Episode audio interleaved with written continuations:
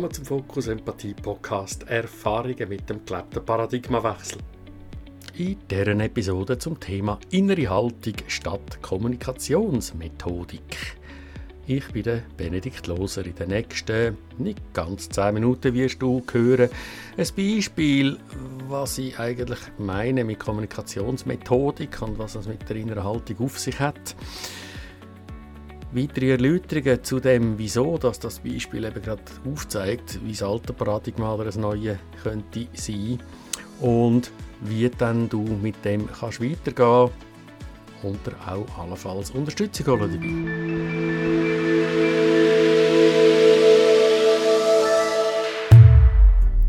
Eine grundlegende Erkenntnis, wie ein führendes Prinzip, das ich gelernt habe in meinem Leben, ist, dass wenn wir eine Veränderung wollen, dass wir nicht am Verhalten schrauben dass wir nicht lernen etwas anderes zu machen oder irgendwie anzuordnen, was es zu tun gibt, jetzt neu, dass etwas Neues passiert, sondern dass wir an der Haltung dürfen schaffen, dass wir die Art, wie wir dazu stehen, zu uns und dem Neuen und überhaupt, wie wir die Welt sehen und verstehen, dass wir dort ansetzen. dürfen dann passiert das als Resultat, weil unser Verhalten entsprechend wird, wie die innere Haltung dazu.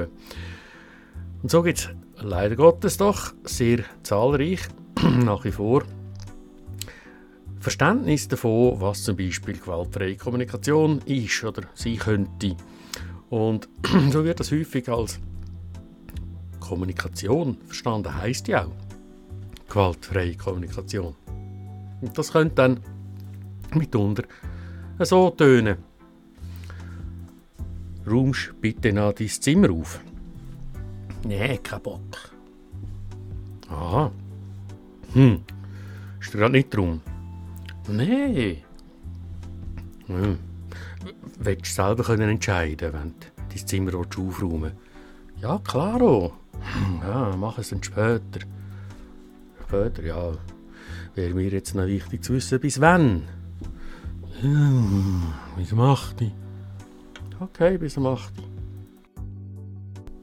ob das Beispiel jetzt bei der Kindererziehung in Anführungszeichen daheim oder ob das in der Freizeit oder sonst irgendwo bei der Arbeit passiert, ist ziemlich egal. Es zeichnet etwas aus, das Gespräch, auch wieder Gespräch in Anführungszeichen, nämlich es wird zwar gesprochen, es wird augenscheinlich miteinander geredet, da wird auch nachgefragt und auch Gefühl und Bedürfnis vom Gegenüber abgeholt. Und gleichzeitig wir uns klar, da hat es Erwartungshaltung.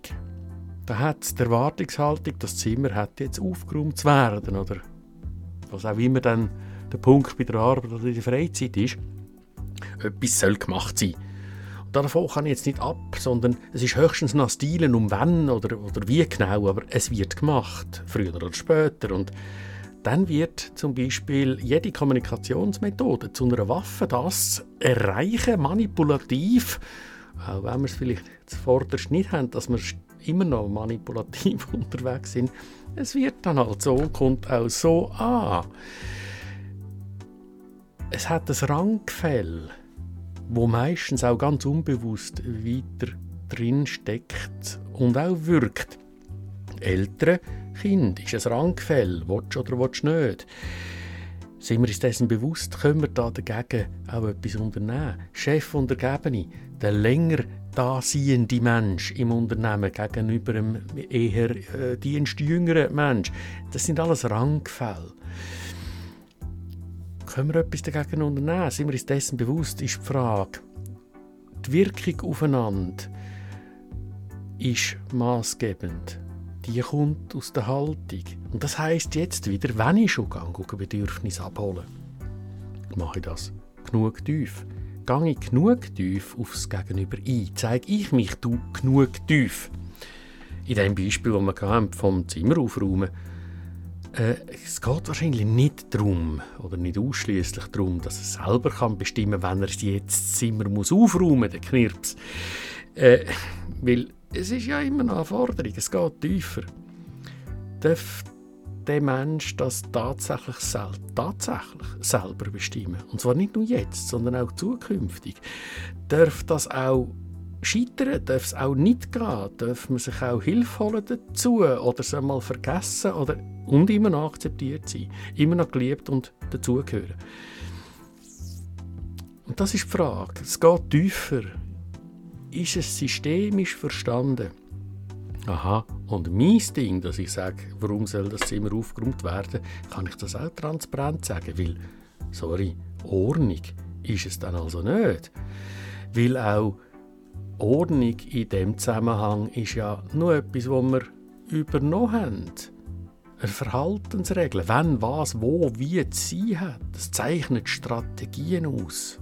Weg, das Bedürfnis zu erfüllen, aber nicht welches Bedürfnis. Bedürfnisse sind frei von dem, wer, wenn, was, wie zu tun hat. Also ist Ordnung machen es nicht das Thema. Das Wohlbehagen, nee, Mithilfe, und schon merken wir, dass dann nehmen wir andere wieder in Geiselhaft etwas für uns zu tun und stellen dies, ohne dass man es merkt, über andere. Und schon haben wir wieder ein Rangproblem. Solange also ich als Elternteil meine, das Kind zu etwas müssen zu bringen, Fehlanzeige. Ich stelle mich über den anderen Mensch, auch wenn es ein Kind ist. Und wahrscheinlich sind wir da fast alle mit ganz wenigen Ausnahmen auch so groß geworden, dass wir als Kind ja gar nicht so wahnsinnig viel zu sagen haben. Auch wenn es vordergründig so tönt. Ja gut, und, und wie geht es dann? meine, schau ganz genau bei dir selber, wenn du auf einen Menschen zugehst, weil du etwas anderes willst. Hast du in dir so ein, das muss jetzt anders sein und das ist so dringend und es muss getan werden oder gesagt werden. Also da hat es Erwartungshaltungen in dem Moment. Dann mach es nicht, gang nicht auf den anderen zu. Weil du hast gerade nicht die Haltung, die es braucht, dass es wirklich erfolgreiches Miteinander gestaltet werden kann. Du siehst den anderen entweder als Hindernis, weil es nicht gegangen ist, wie es sollte, und du gerade äh, in einem Ärger hockst, weil der andere hätte sollen. Oder eben nicht da hat, wie er hätte sollen. Oder du stellst dich sonst äh, über den anderen, weil es soll jetzt gemacht werden und du brauchst den anderen, damit es endlich gemacht wird. Das ist also irgendwie ein Werkzeug für dich. Beides ist nicht Augenhöhe. Bist du also wirklich in der Lage, zu sehen, worum es dir im Tiefen geht und wirklich, wirklich, wirklich, die Bitte an andere ist eine Bitte und die darf als Reaktion ein Nein haben. Selbst wenn es ein Ja ist und es dann doch nicht stattfindet, wie das Kind, das macht, dann vielleicht gleich nicht aufgeräumt hat, wenn du dann immer noch happy bist, ja, dann bist du in der Haltung von einem neuen Paradigma. Und so macht es Sinn, dich mit dem wahrscheinlich ein bisschen tiefer zu beschäftigen. Das ist eine bisschen dickere Post und kratzt an tieferen Prägungen und Vorstellungen von unserer Gesellschaft, als wir im ersten Moment meinen. Ich kann dir garantieren, es funktioniert, braucht bisschen länger, bis es drinnen ist. Also komm vielleicht auf uns zu.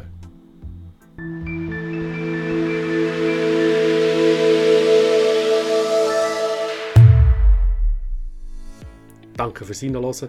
Wie immer freuen wir uns über Feedback und schau auch mal auf unserer Webseite fokus-empathie.ch nach dem neuesten Seminar.